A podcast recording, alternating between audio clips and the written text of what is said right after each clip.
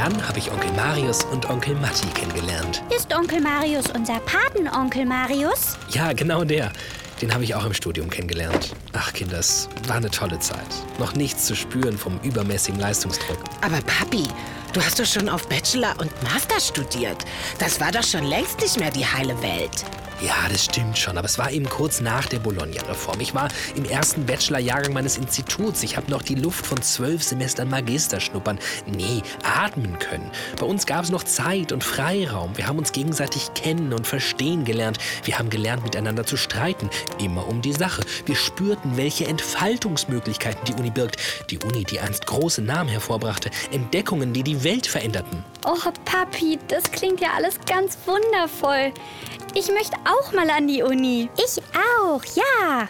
Kinder, ich sag euch, wie es ist. Die Zeiten sind vorbei. Die Uni, die sie mal war, die gibt's nicht mehr. Auch wegen Corona, aber auch wegen chronischer Geldnot. Die macht sich bei den Studis bemerkbar, aber genauso beim Personal. Hashtag Ich bin Hanna. Ihr habt doch alle Tablets. Googelt das mal. Da protestieren Mitarbeitende gegen die prekären Bedingungen und die schlechte Bezahlung. Ich bin Hanna.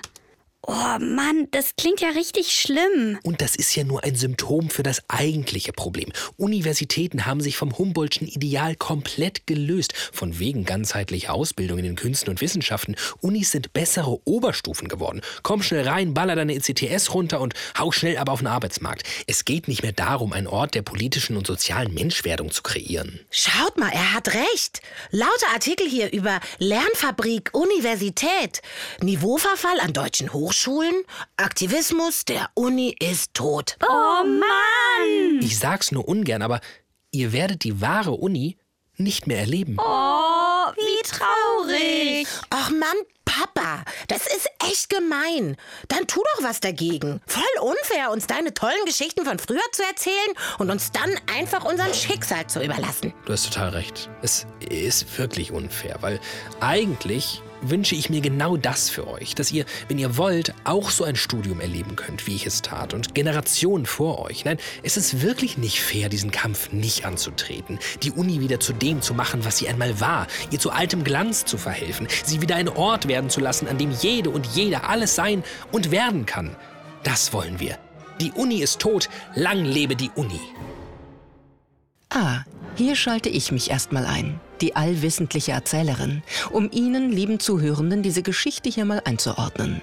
Die Geschichte eines einsamen Helden, der loszog, das Ansehen der Uni zu retten. Aber von vorne.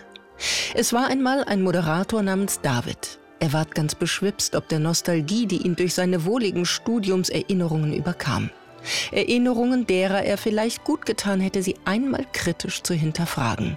Denn natürlich war früher nicht alles besser. Der mastergesegnete Weltveränderer, so wie er sich verstand, war er de facto nicht.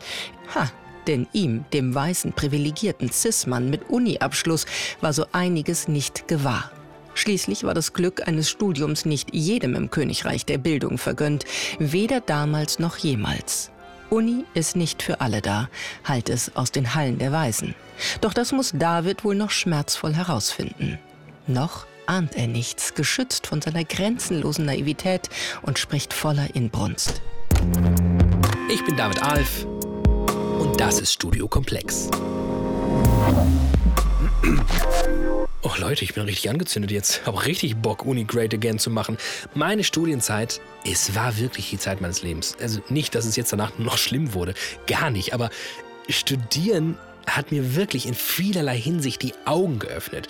Ich erinnere mich noch an mein erstes Seminar damals. Ihr hört es. Voller Tatendrang, nur auf Irrwegen ist unser Möchtegern Weltveränderer mit Uniabschluss. Ein Nostalgiker, gefangen in der Vergangenheit. Ihr völlig verklärt ausgeliefert ob er es schafft, die Gegenwart zu erkennen, ob er mich erhört? Psst, David, höre mich. Bewege deine Gedanken in eine andere Richtung. Ah, da. Und dann hatte ich halt den Master in der Tasche. Aber klar, ich gebe zu, dass alles ist ja jetzt auch schon so ein paar Jährchen her. Seither hat sich viel getan, vermutlich vor allem in die falsche Richtung. Lasst uns mit jemandem sprechen, der gerade studiert und darauf hofft, dass das Ganze möglichst schnell für immer ein Ende hat. Tom Konja nämlich. Ich bin Tom Konja, ich studiere Englisch und Politik in Düsseldorf. Macht aber nicht nur das. Und nebenbei schreibe ich die Unikolumne für die FAZ. Na wunderbar. Wer Unikolumnen schreibt, der gerät ja jetzt nicht in den Verdacht, grundsätzlich ein Problem mit Hochschulen zu haben. Im Gegenteil. Als er anfing, war der Plan eigentlich mal ein ganz anderer. Also ich habe mit 18 ehrlich gesagt auch schon noch gedacht, dass ich länger studieren werde. Vielleicht noch ein Auslandssemester, vielleicht ein Master im Ausland, wer weiß. Äh, also diese Träume habe ich jetzt über Bord geschmissen. Träume, die auch damit zu tun hatten, was Leute wie ich ihm vorher erzählten. So alte Leute, die die gute alte Zeit noch kennen. Ja, ich finde total spannend, dass du das sagst, denn diese total romantische Vorstellung von dem Unileben, die wurde mir so auch vermittelt von meinen Eltern, von den Freunden meiner Eltern. Ähm, irgendwie haben die mir immer gesagt, das wird die beste Zeit deines Lebens. Freu dich auf diese Zeit. Riesengroßer Freundeskreis. Alle kennen sich wahnsinnig gut und gehen jeden Abend Party machen, lernen zusammen, hängen nur aufeinander rum und dann war ich in meinem ersten Semester mitten in Corona und habe mich wirklich gewundert, was da bei mir schiefgelaufen ist. Und klar, Corona hat Unis unglaublich hart getroffen. Ihnen vielleicht, ja, vielleicht den Rest gegeben. Wir werden in dieser Folge immer wieder darauf zurückkommen, aber Corona als alleiniges Übel in der Unilandschaft zu verstehen, das wäre ziemlich sicher Quatsch. Denn was Tom am meisten an seinem Unileben stört, hat überhaupt gar nichts mit Corona zu tun. Also wir haken gerade alle einfach nur Credit Points nach Credit Points, Leistungsnachweis nach Leistungsnachweis ab. Äh, das stört mich, denn ich bin mit irgendwelchen Idealen ins, ins Studium gestartet, mit, mit Träumen, mich auch fachlich irgendwie zu entwickeln. Und ich habe ja meine Fachrichtung aus einem Grund gewählt, aber diese Begeisterung, die fehlt. Und die fehlt einfach, weil wir wirklich abhaken müssen. Ähm, wir haben eine Menge Pflichtseminare, dass es die gibt, ist ja klar. Aber auch danach ähm, ist der Studienverlauf ziemlich gerade. Wir ähm, beschäftigen uns mit Thema 1, Thema 2, Thema 3 und gehen in Vorlesungen, in denen vorne ein Mensch steht, der quasi seine Folien runterbetet und am Ende der der Stunde oder der anderthalb Stunden noch nicht mal die Frage beantwortet, was von diesen 50 Folien jetzt irgendwie klausurrelevant sein könnte. Es ist irgendwie ein, wir alle sind ziemlich gelangweilt von der Art und Weise, wie für uns gelehrt wird. Ich finde, Professoren, Dozenten, das müssen keine Lehrer sein, aber sie sollten sich trotzdem überlegen und sie sollten trotzdem lehren können. Und wenn ich mir da anschaue, wie, wie viele wirklich einfach nur ähm, ihre Folien runterbeten, dann frage ich mich manchmal, ob das nicht besser geht. Und Tom hat auch Ideen, wie das ginge. Der Vorlesungs- und Seminaranteil ist riesig. Wir ähm, arbeiten wenig in Gruppenarbeiten an Projekten. Das gibt es auf jeden Fall auch, aber ähm, ich glaube, das ist es auch, was begeistert und das, das wäre auch das, was irgendwie ja, Studierende zusammenschweißt zusammen an etwas zu arbeiten, statt nebeneinander Richtung Dozent zu starren im äh, Hörsaal. Da wünsche ich mir auf jeden Fall auch kreativere Unterrichtsmethoden. Sämtliche Hoffnungen, dass er so eine Uni nochmal erlebt, hat er inzwischen aber aufgegeben. Stattdessen arbeitet er fleißig nebenher, meint, dass das die meisten Kommilitonen inzwischen genauso machen, hakt die letzten Credit Points ab und tschüss, ciao. Der Plan, mal Master zu machen, genauso verschütt gegangen wie die romantischen Erwartungen seiner Eltern. Aber das ist doch furchtbar. Für Tom, für all seine KommilitonInnen, aber auch für uns. Wie bescheuert, ein Unisystem zuzulassen, was das Potenzial, das in ihm stecken könnte, so gar nicht ausschöpft. Weil dann können wir es ja auch gefühlt lassen, oder? Bevor ich aber wieder drauf und dran bin, alles niederzumoderieren, äh, holen wir vielleicht mal jemanden ins Boot, der mehr Expertise mitbringt, als, ja, so wie ich, mal studiert zu haben. Jan-Martin Viada und äh, der ist Journalist. Für Bildung und Wissenschaft, schreibe hauptsächlich über Schulen, Hochschulen, Forschungspolitik. Und beschäftigt sich also Tag ein, Tag aus mit dieser Misere namens Universität. Ist das nicht total frustrierend? Da ist sicherlich was dran, weil man das Gefühl bekommt, es wiederholen sich alle Debatten und es ändert sich nicht wirklich was. Schaut man aber genauer hin, sieht man, dass sich durchaus Dinge ändern, dass sich auch Dinge verbessern können, dass sich über Jahre hinweg vielleicht auch Trends ein Stück weit umkehren können. So ist es passiert auch. Ich sag mal vor 15 Jahren, als man das Thema Bildungsgerechtigkeit nach dem ersten PISA-Schock deutlich höher ansiedelte. Umso frustrierender ist es dann, wenn dann zwischenzeitlich bessere Entwicklungen sich wieder ins Gegenteil verkehren. Aber schaut mal, das macht doch irgendwie Hoffnung, oder? Frust ja, aber ich höre dann schon auch Optimismus durch. Jan Martin ist also unser Mann im Kampf um die neue alte Universität. Denn der große Freiraum, den es bis vor einigen Jahren an Unis noch gab, den gibt's nicht mehr. Schon allein aufgrund der Anzahl der Studierenden. Es werden nämlich immer mehr. Kein Wunder also, dass es so eine Art Massenabfertigung wird, in der sich jemand wie Tom Conja halt dann nicht besonders gut aufgehoben fühlt. Sicherlich ist es ähm, nicht so, dass Hochschule aufgrund der vielen, vielen Studierenden, die dorthin gehen, immer das Erlebnis bieten kann, dass sich äh, Studierende persönlich angesprochen fühlen, dass Studierende persönlich sich betreut fühlen. Das ist wirklich ein Riesenproblem. Insofern kann ich auch viel Frust verstehen, der da ist. Nur sehe ich irgendwie weder an den Hochschulen noch außerhalb wirklich lautstarke Proteste gegen die Situation, wie sie ist. Offenbar haben sich alle ein bisschen damit arrangiert. Ja, aber wir halt nicht. Also gut, ich hätte es auch fast getan, aber dafür sind wir nicht angetreten. Wir stellen also fest, ein Riesenproblem haben unsere Unis. Und wir sind ja noch lange nicht am Ende. Ich glaube, wir können ohne Probleme von einer Krise der Unis in Deutschland sprechen. Und seht ihr, da vergaloppierte sich unser David auf einem Ross der falschen Überzeugungen, dass es nur die eine Krise gegeben hätte. Aber ja, er will sie retten, die Institution seiner Jugend, so dass er nur mit halbem Ohr den Argumenten des versierten Jan Martin die volle Aufmerksamkeit schenkt. Aber was soll ich sagen? Es sind viele Krisen, die sich im Entstehen und Wachsen der Universitäten auftaten. Auf diese Reise möget ihr nun mit mir gehen an die Anfänge zu Humboldts Zeiten. Und damit meine ich nicht den Forscher, der wagemutig in Amerika Zitteraale mit nackten Händen aus dem Fluss zog, um die Stromschläge am eigenen Leib zu messen, sondern Alexander, seinen Bruder. Um den soll es hier gehen. Wir schreiben das Jahr 1810. Hunger und Armut in Deutschland. Die Universität Berlin wird gegründet. Tischplatten mit schickem Leder drauf, hölzerne Leserpulte, Abgüsse antiker Statuen und rundum Bücherregale bis hinauf zur Decke. Oder so in der Art. Einfach topmodern. Diese Uni soll für alle sein, die Potenzial haben. Sprach der Reformer Wilhelm Humboldt, also auf Neudeutsch übersetzt. Der Direktor für Kultus und Unterricht im Innenministerium wollte es besser machen als die Preußen. Keiner sollte mehr ausgeschlossen sein. Hurra! Nix mehr mit Lehrer- und Schülerhierarchie. Lehrende und Lernende forschen gemeinsam nach neuen Erkenntnissen. Unabhängig vom Staat, vom praktischen Leben, isoliert in enger Gemeinschaft. Gemeinsam, einsam und frei denken. Nee, so schlimm war es wohl nicht. Alles für Wachstum von Charakter und Persönlichkeit. Außerdem war Humboldt sowieso nur kurz im Amt. Seine Vision scheiterte, die Uni blieb super exklusives Bürgerkinderding und die Industrialisierung gab seinem Konzept den letzten Kick. Aber bis heute gilt Humboldt als Vater der modernen Universität. Und seine Idee diskutieren wir noch heute. Ja, so war's. Und die Zeiten an den Universitäten sollten noch gruseliger werden. Ach, wie wurde es kompliziert. Heute tun sich die Streitgründe um Credit Points auf. Und David? Er verließ die hohen Hallen der Universität mit der Trophäe eines Masterabschlusses. Nun kann er nur erahnen, wie es früher war. Er sehnt sich nach dem Humboldtschen Bildungsideal, und doch weiß er viel zu wenig darüber, wie alles so kommen konnte.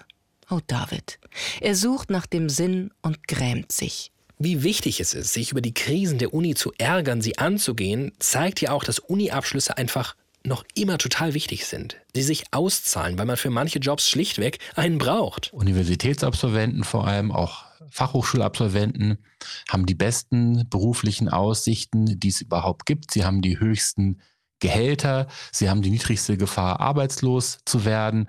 Also insofern ein Hochschulstudium lohnt sich auch heute immer noch.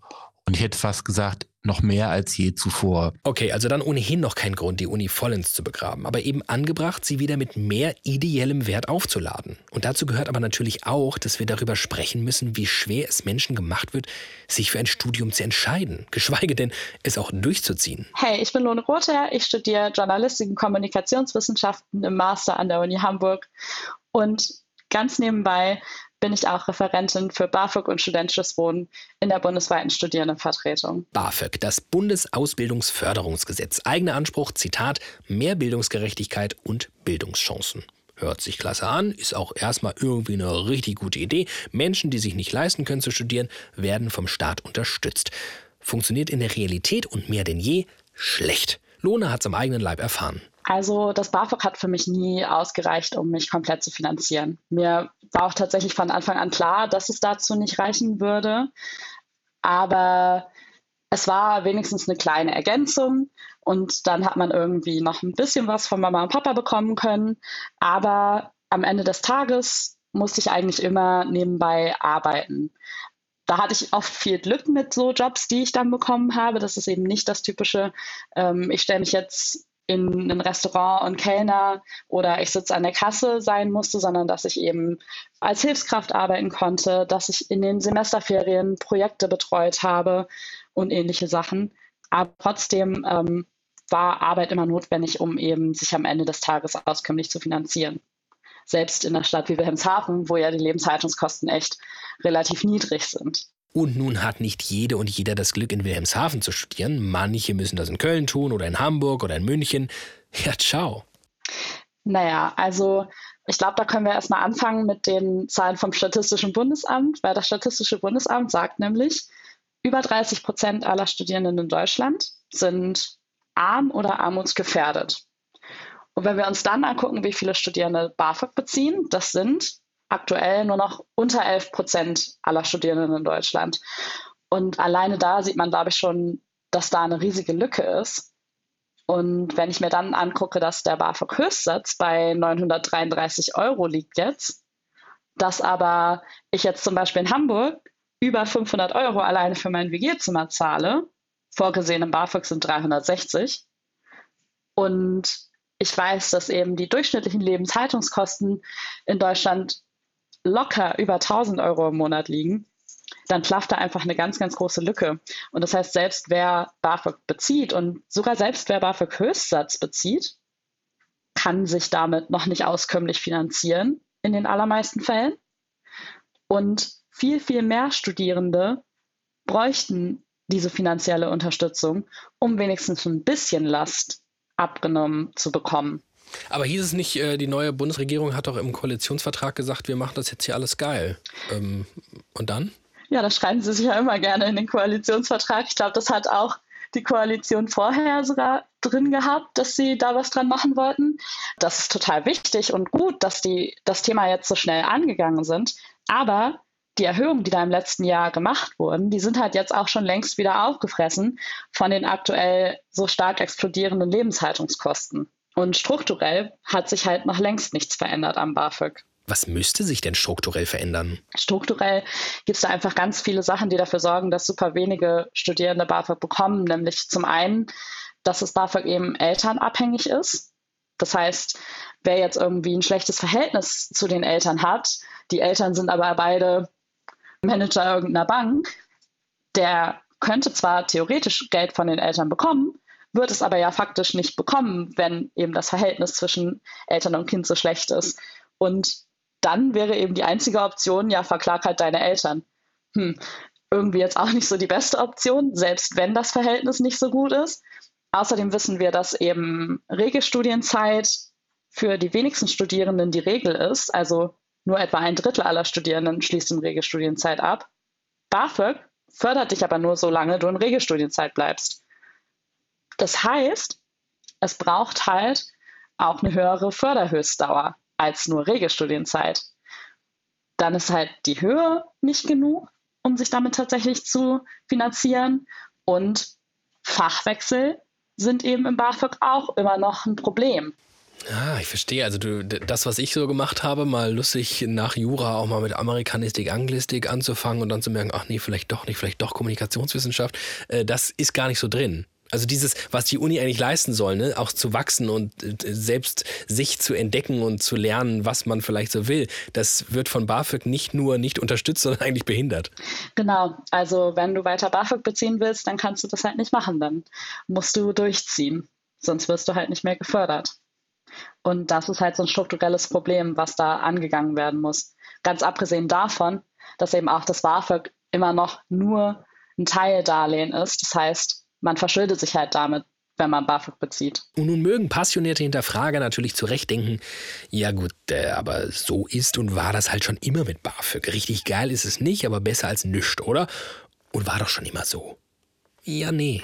Das Problem ist definitiv krasser geworden. Also das BAföG ist mal gestartet damit, dass irgendwie fast die Hälfte aller Studierenden das bekommen hat und dass man das nicht zurückzahlen musste. Also es war ein Vollzuschuss. Und heute sind wir nur noch bei unter 11 Prozent aller Studierenden und bei einem Teildarlehen. Und dieses Teildarlehen deckt halt nicht mal die kompletten Lebenshaltungskosten. Da gab es durchaus eine Verschlechterung und das kommt eben daher, dass im BAföG eben das auch immer am Goodwill der jeweiligen Regierung liegt, wann denn da mal irgendwas angepasst wird weil es eben keinen festen Mechanismus gibt, der sagt, das BAföG muss jedes Jahr oder alle zwei Jahre angepasst werden, sondern die Regierungen entscheiden halt alleine, wann sie das mal wieder anpassen. Let me be your ruler.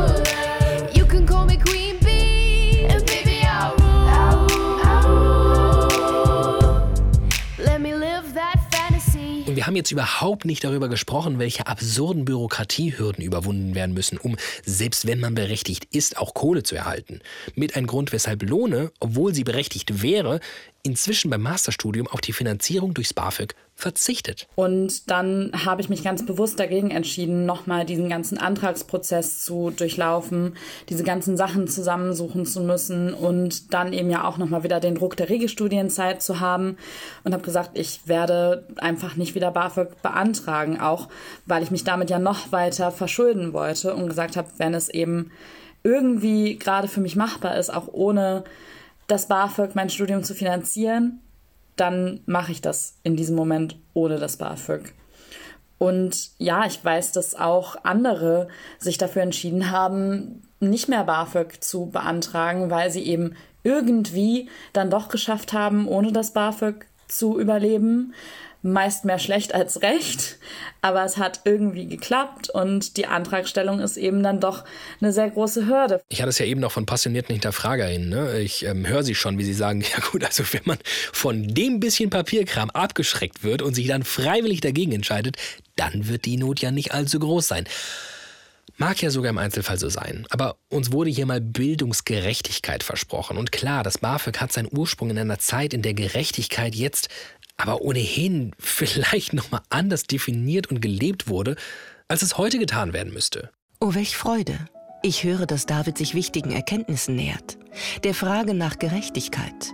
Ja, hier beginnt die wahre Bewährungsprobe. Seht, geneigte Zuhörende, wie Davids Kopf raucht, ob all der Sorgen über benötigte Gülden für diese Jahre der Bildung. Wisset, es stellt sich auch die Frage, wer überhaupt lernen durfte. Die Frauen an den Universitäten erst ab 1919. Alles Dinge, die es für David noch zu erkennen gilt. So lasset uns an dieser Stelle zur weiteren Erkenntnis einen weiteren Blick in die Vergangenheit wagen in die Zeit, als eine üble gemeinschaftliche Gesinnung heranwuchs, welche die Lehre zerstörte. Erst Industrialisierung, dann Wirtschaftskrise. Und heranwächst der Antisemitismus, auch an den Unis. Und ja, sorry to say, aber der Nationalsozialismus wurde nicht von außen übergestülpt, sondern dessen Politik passte einfach perfekt zu vielen Denkschulen. Und schlimmer. Schon 1933 waren Studis und Profs mit die heftigsten Supporter der Nationalsozialisten. Sprich, die Hochschulen haben den Faschismus in Deutschland mit verankert. Und nach dem Krieg 1945? Gebäude kaputt, Lehrbücher, Fehlanzeige und Lehren. Ja, was und von wem denn bitte? Ja, genau. Und danach werden in der neu gegründeten BRD neue Unis gegründet und Dozentinnen Entnazifizierungsverfahren unterzogen. Seiteninfo, so richtig gut liefen die aber nicht. Und während in der BRD Maßnahmen zur sogenannten Re-Education im Geiste der Weimarer Republik liefen, wurden in der DDR sozialistische Bildungsprinzipien eingeführt. Eine Ewigkeit später. 1967 wurde es laut in Westdeutschland. Und als Wissenschaftler haben wir die Aufgabe, diesen Prozess der Selbstbefreiung des Menschen von den unbegriffenen Mächten zu forcieren und uns nicht zu Objekten anderer Mächte der Gesellschaft zu machen. Sprach Rudi Dutschke, Symbolfigur der Studentinnenbewegung, die durch den Auschwitz-Prozess 1961 in Frankfurt mit angestoßen wurde. Und damit die Kritik an den Unis. Demokratisierung der Hochschule! Und über all dem ab jetzt die immer wiederkehrende Frage, was für eine Aufgabe hat die Uni in der Gesellschaft? Wahrlich, diese Reise in die Vergangenheit mit euch war sicher herausfordernd.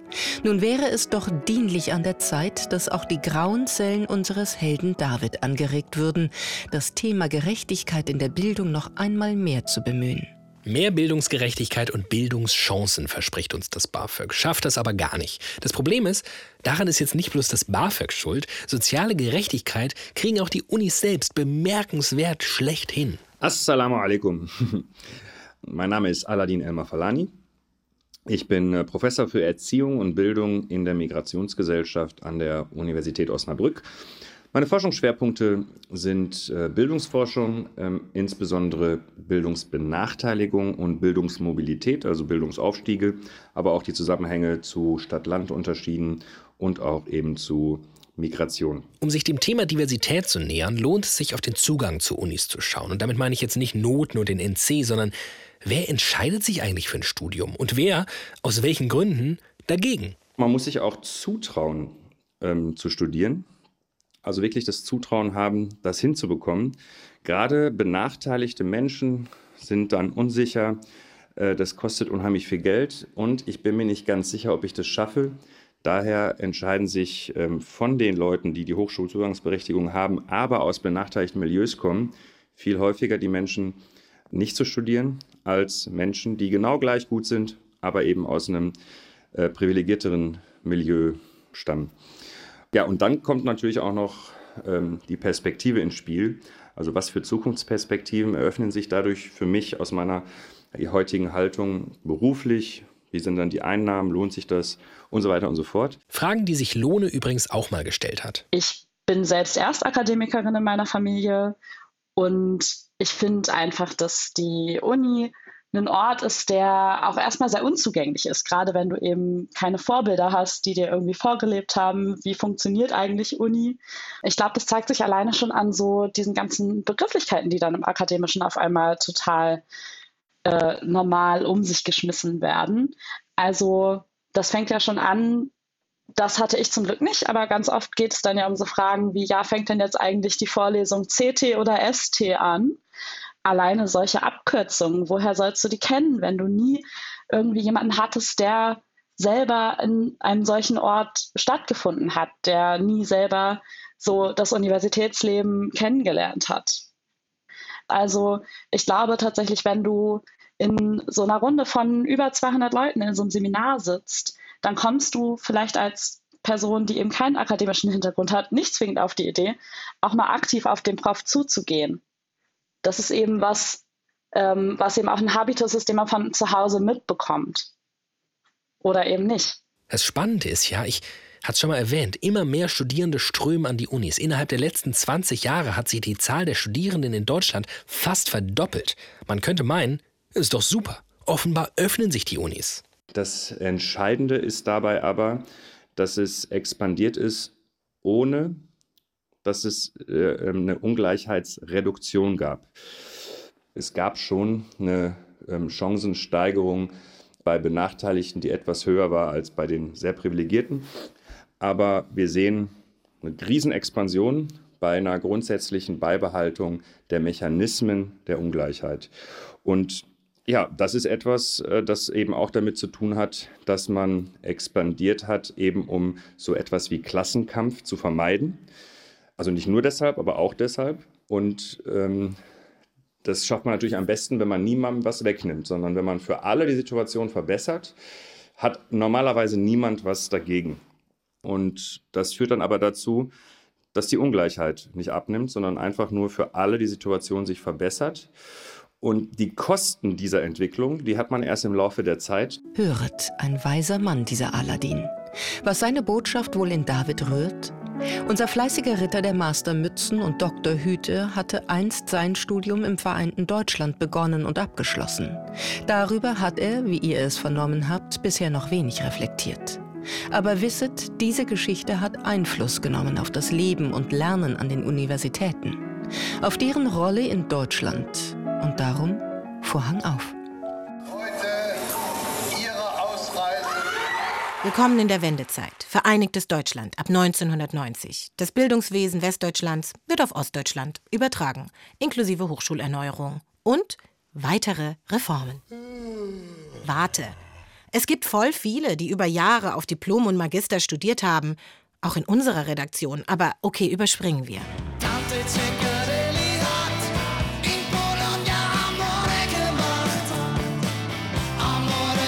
Okay, Amore hatten mit der Bologna-Reform nicht alle. Die aber sollte ab den 2000ern das Studium internationaler und kürzer machen. Europaweit gültige Studienabschlüsse. Mega, dachte man sich. Eine Uni, die berufsfähig macht. Humboldt hat sich damals sicher im Grab umgedreht. Und da wären wir angekommen im Hier und Heute. Und damit in der Gefühlswelt unseres Nostalgiehelden David, der einst als Bologna-Frischling studierte und sich, seit er zu uns spricht, selbstbewusst in seiner Theorie wähnte, dass Bologna zu verachten sei. Der sich selbstbewusst darin wähnt, Kritik zu üben, weil er den Wandel erlebte und die Zeit vor der Reform zu kennen glaubte. Kein Wunder, dass nun Zweifel in ihm aufkommen. Bologna, meine Stadt! Ich frage mich halt inzwischen, lässt sich die Uni überhaupt noch so mir nichts, dir nichts retten? Langsam habe ich nämlich das Gefühl, dass die Probleme so vielfältig und gleichzeitig so massiv sind. Ich meine, also retten ja, aber wie? Zum Glück habe ich Jan Martin Viada nicht vergessen, unseren heldenhaften Kompagnon, mit dem ich mich in dieses Abenteuer gestürzt habe. Er jedenfalls hat ein paar Ideen. Naja, die Frage ist ja, wie schafft man tatsächlich einen fairen Zugang. Und ist es so, dass zum Beispiel die Abiturnote, wie sie ist im Augenblick, einen fairen Zugang ähm, ermöglicht? An vielen Stellen haben wir ja gar kein NC, also kein Numerus Clausus, aber an vielen Stellen eben doch. Und dann kann man sich fragen, ist die Abiturnote fair? Wer macht überhaupt Abitur? Warum machen vielleicht äh, Menschen aus bildungsnahen Elternhäusern häufiger Abitur als die anderen? Das sind genau die Fragen. Und dann kann man sich fragen, ob nicht vielleicht Zulassungstests für alle ein fairerer Weg wären, wenn die so gestaltet sind, dass es dort nicht um das Abfragen von bestimmten, ähm, ja, wie soll ich es ausdrücken, wenn ich bestimmte trainierte Dinge abfrage, die vor allem in bildungsnahen Elternhäusern gekonnt werden, bestimmte Verhaltensweisen belohne, dann werde ich da nichts gegen tun können. Wenn ich aber Zulassungsverfahren so gestalte, dass sie auf das wahre Potenzial abheben, auf die Intelligenz, die da ist, dann stelle ich plötzlich fest, dass an der Stelle dann doch womöglich nicht mehr die Akademikerkinder immer am schnellsten an den Unis sind. Hm. Zulassungstests, die fachliche Fähigkeiten abfragen und weniger diejenigen, die bildungsnahe Schichten eh schon in die Wiege gelegt bekommen. Klingt irgendwie gut, ne? Aber wie geht das? Ich benutze bewusst mal ein Beispiel, was äh, nicht aus Deutschland stammt, sondern aus den USA, wohl wissend, dass es auch dort eine Debatte darüber gibt, ob nun dies der einzige und der richtige Weg ist. Dort gibt es im Bereich des Colleges, aber auch im Bereich der weiterführenden Masterstudiengänge Zulassungstests, die alle Studierenden oder Studierwilligen absolvieren müssen. Und da geht es eben nicht darum, dass Wissen abgefragt wird, nicht Dinge, die man vorher sich, wie Sie es gesagt haben, reinpauken, reinbüffeln könnte, sondern es werden Kompetenzen abgefragt, sprachliche Kompetenzen, mathematische Kompetenzen, vor allem auch logische Kompetenzen, die wiederum eher einen Rückschluss zulassen auf die gesamte Intelligenz, die jemand hat, die einen Rückschluss zulassen auf die Problemlösefähigkeiten, die ein Mensch hat und nicht darauf, ob er jetzt gerade aktuell besonders viele Nachhilfestunden gehabt hat.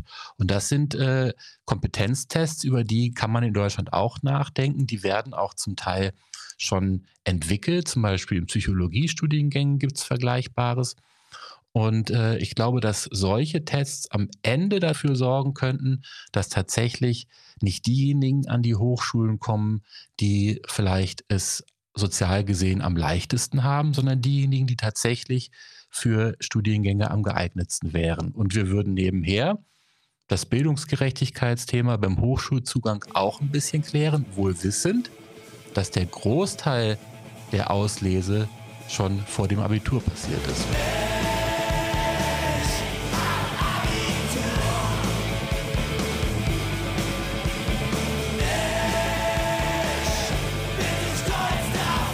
Okay, dieses Fass können wir in dieser Folge nicht auch noch aufmachen, aber äh, nehme ich mir auf jeden Fall für ein anderes Mal vor. Schule abreißen, herrlich. Aber stopp, wir sind bei Unis und bei der traurigen Erkenntnis, irgendwie sind die nicht für alle da, für die sie da sein könnten. Für Aladdin aber überhaupt kein neues Phänomen. Die Uni ist nie für alle da gewesen und die ist immer noch nicht für alle da.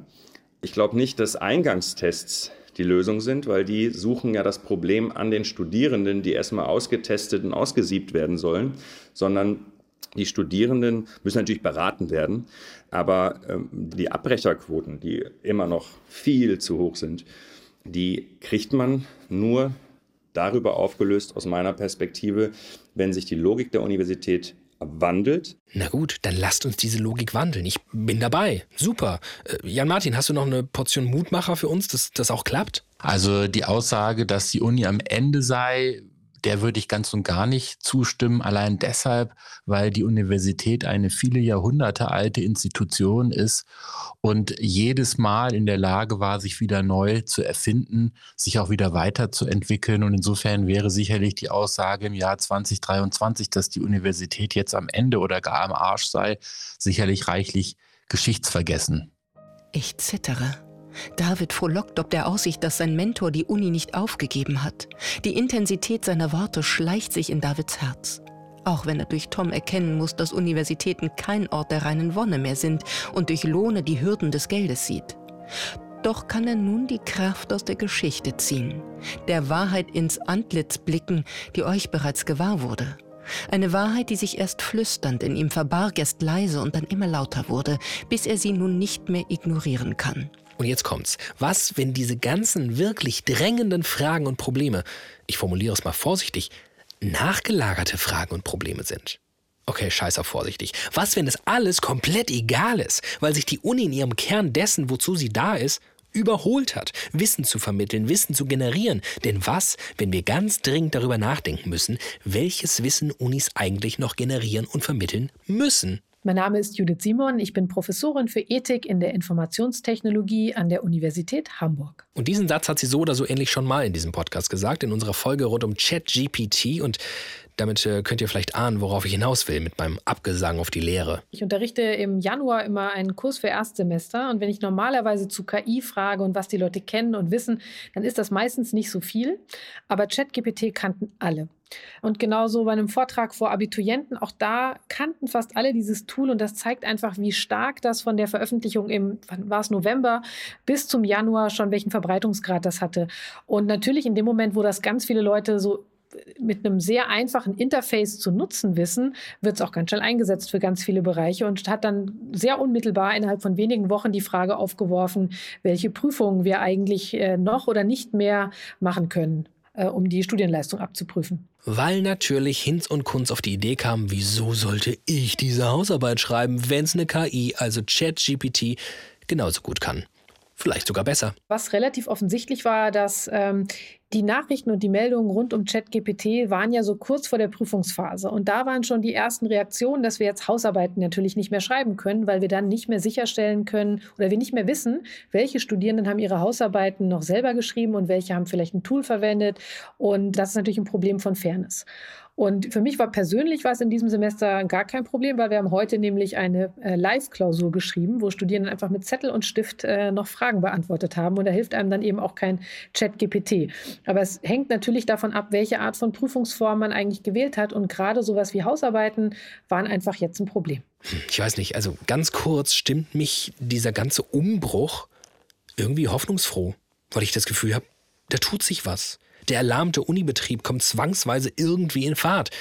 Aber die eigentlichen Fragen, die wir uns stellen müssen, die haben wir noch gar nicht angerissen. Ich glaube, In erster Instanz bei ChatGPT haben wir nur darüber nachgedacht, also unmittelbar darüber nachgedacht, wie verändern sich Prüfungen. Aber eigentlich stellt sich auch die Frage, was sind denn eigentlich Fähigkeiten, Fertigkeiten, die Studierende auch noch in den nächsten Jahren brauchen? Und welche sind welche, die wir zunehmend ohnehin an Technologien delegieren und die deswegen weniger wichtig werden? Das sind keine Fragen, die mit ChatGPT das erste Mal aufkommen. Alle Medienbrüche und Medienwechsel haben dazu geführt. Irgendwann brauchte man für bestimmte Aufgaben, hatte man einen Taschenrechner, musste nicht mehr so viel Kopf rechnen.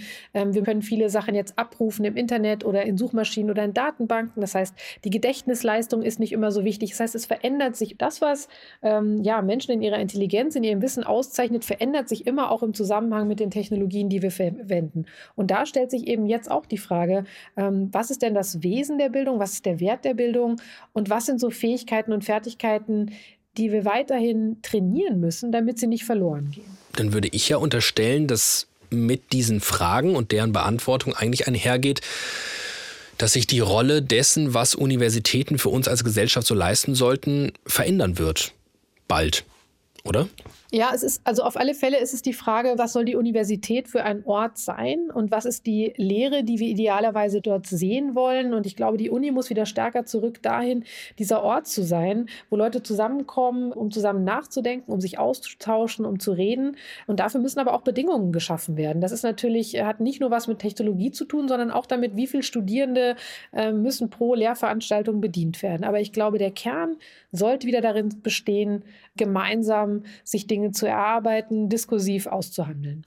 Okay, aber da haben wir es doch wieder. Genau das meine ich doch die ganze Zeit. Super. ChatGPT katapultiert uns, ohne es geplant zu haben, in eine wundervolle Zukunft, die am Ende dazu führt, dass wir wieder bei der tollen Uni von einst rauskommen. Und vielleicht werfen wir ja bei der Gelegenheit auch über Bord, was Bologna uns alles eingebrockt hat. Diese ewige Verschulung und Verstressung. Verdammt, jetzt tut er es erneut. Geschichtsvergessen, Bolognese im Kopf, weiter nichts. Schande. Und auf dem Weg dahin muss die Uni also ganz offensichtlich, um zu alter Stärke zurückzufinden, bereit sein, sich zu wandeln, mit der Zeit zu gehen. Und wer, wenn nicht ich, ist dafür offen? Sperrangelweit offen quasi. Heuchler, Nostalgiker, Rückwärtsdenker, da entgleist es mir. Jetzt reicht's. Hallo, David. Ja, hier. Oh Gott, was ist das denn jetzt? Märchenstimme? Ernsthaft? Richtig, ich bin es, die allwissende Erzählerinnenstimme. David, du lebst in einem Märchen, deinem eigenen Uni-Nostalgie-Märchen. Du und offen für Fortschritt? Wer, wenn nicht du? Leute mit deinem Mindset waren es doch, die die Bologna so schlecht aussehen lassen. Was soll das denn heißen? Die ganze Zeit für Innovation werben, aber die Geschichte nicht kennen und sehen, dass die Uni sich schon immer verändert hat. Dass man offen sein muss, denn Veränderung passiert nicht von selbst. Ja, okay, ja.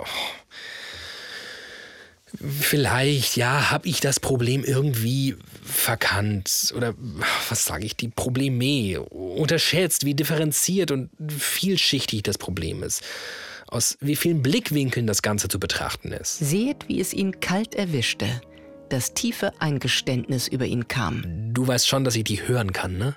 sprach David leicht pikiert und wendet sich nun wieder dem bildungsweisen Jan Martin zu. Auch dieser hat die Zurückweisung gespürt, die die Bologna-Reform einst als junges Pflänzchen der universitären Hoffnung erfahren hat. Bologna, meine Stadt! An der Bologna-Reform sind viele der Probleme, die wir heute haben, festgemacht worden, weil man dadurch, wie ich denke, einen schönen Sündenbock gefunden hatte. Aber das eigentliche Problem war eben ein anderes. Ich habe die Finanzierung genannt. Das Problem war auch, dass es in den Hochschulen kaum Veränderungsbereitschaft gab. Die Bologna-Reform hatte meines Erachtens viele gute Ideen. Vielleicht die wichtigste, eine stärkere Zentrierung an den Bedürfnissen der Studierenden und an deren Karriere oder sage ich mal Bildungswegen. Aber das hätte ein so umfangreiches Umdenken in der Hochschule erfordert. Das, was wir dann erlebt haben, waren neue Studiengänge, die oftmals nicht dem Geist von Bologna gefolgt sind, sondern fast eher so eine Art Ausdruck von Protest gegen Veränderung waren, sodass fast so im Sinne einer selbsterfüllenden Prophezeiung dabei Studiengänge entstanden sind, die nicht richtig funktioniert haben. Aber das lag nicht an Bologna. Das lag daran, dass an den Hochschulen viele waren, die sich im Grunde nicht wirklich auf eine Veränderung einlassen wollten. Bologna, meine Stadt! Sündenbock Bologna. Vielleicht stimmt das, ja. Und ja, ich bin auch bereit, das einzusehen, es, es besser machen zu wollen. Aber das ändert doch gar nichts daran, dass der Status quo einfach schrecklich ist und wir es ganz dringend schaffen müssen, jemandem wie Tom ein Versprechen abgeben zu können. So wie es seine Eltern taten. Du wirst dich hier entfalten können, du wirst dich engagieren können, du wirst Menschen treffen, die für dich immer in deinem Leben bleiben, die die Zeit deines Lebens haben. Da sind romantische Vorstellungen, vielleicht auch über eine Vergangenheit, die so gewesen sein mag oder auch nicht, in der aber ganz bestimmt die gesellschaftlichen Umstände ganz andere waren. Oh.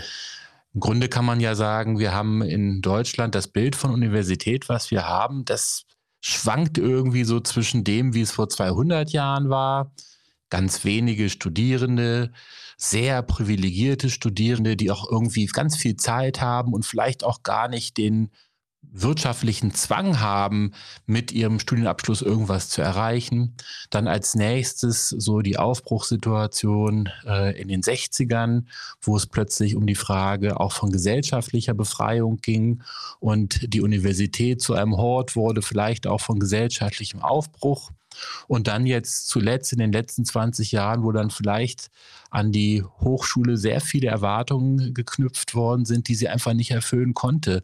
Mit einer Zunahme der Studierendenzahl um fast die Hälfte innerhalb von 20 Jahren, von zwei auf drei Millionen, mit äh, kaum steigenden Mitteln, die sie vom Staat bekommen hat mit sich verändernden gesellschaftlichen Bedingungen, mit anderen Arbeitsmärkten, mit jungen Menschen, die andere Erwartungen haben. Und mit all dem soll die Universität irgendwie klarkommen und es allen recht machen. Ich würde sagen, das kann dann eigentlich auch nur schiefgehen. Hm, okay, also vielleicht war es einfach der komplett falsche Ansatz zu sagen, make Uni great again, weil sie angesichts der Gegenwart völlig anders werden muss, als sie je war. In der Breite der universitären Lehre ähm, findet eben noch viel statt, wie es vielleicht auch vor 20, 30 Jahren schon genauso hätte sein können. Das nächste ist, dass äh, Universitäten, damit meine ich jetzt vor allem Universitäten, weniger Fachhochschulen oder Hochschulen für angewandte Wissenschaft, im Grunde immer noch zu wenig dazu beitragen, in die Gesellschaft hinein Veränderungen zu bringen. Das heißt, wir haben in Deutschland an vielen Stellen, sagt man, Innovationsproblem. Wo sind denn die Start-ups aus Universitäten heraus?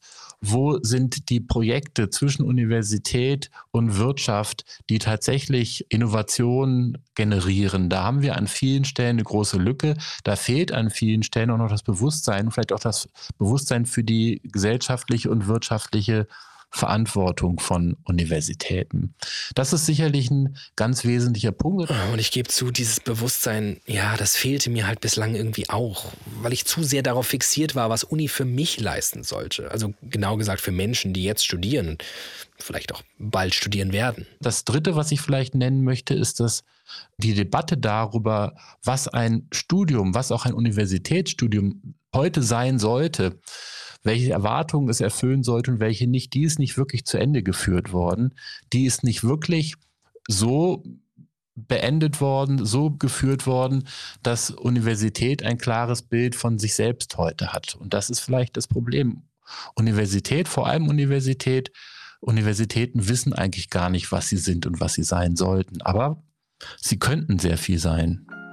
Halleluja. Ist David unser Held dieser Reise nun also bei seiner, unserer finalen Erkenntnis angelangt? Ihr Zuhörenden habt die stetige Identitätskrise der Universitäten hoffentlich erkannt. Reformen, Wandel und immer wieder neue Herausforderungen, die es zu bewältigen galt.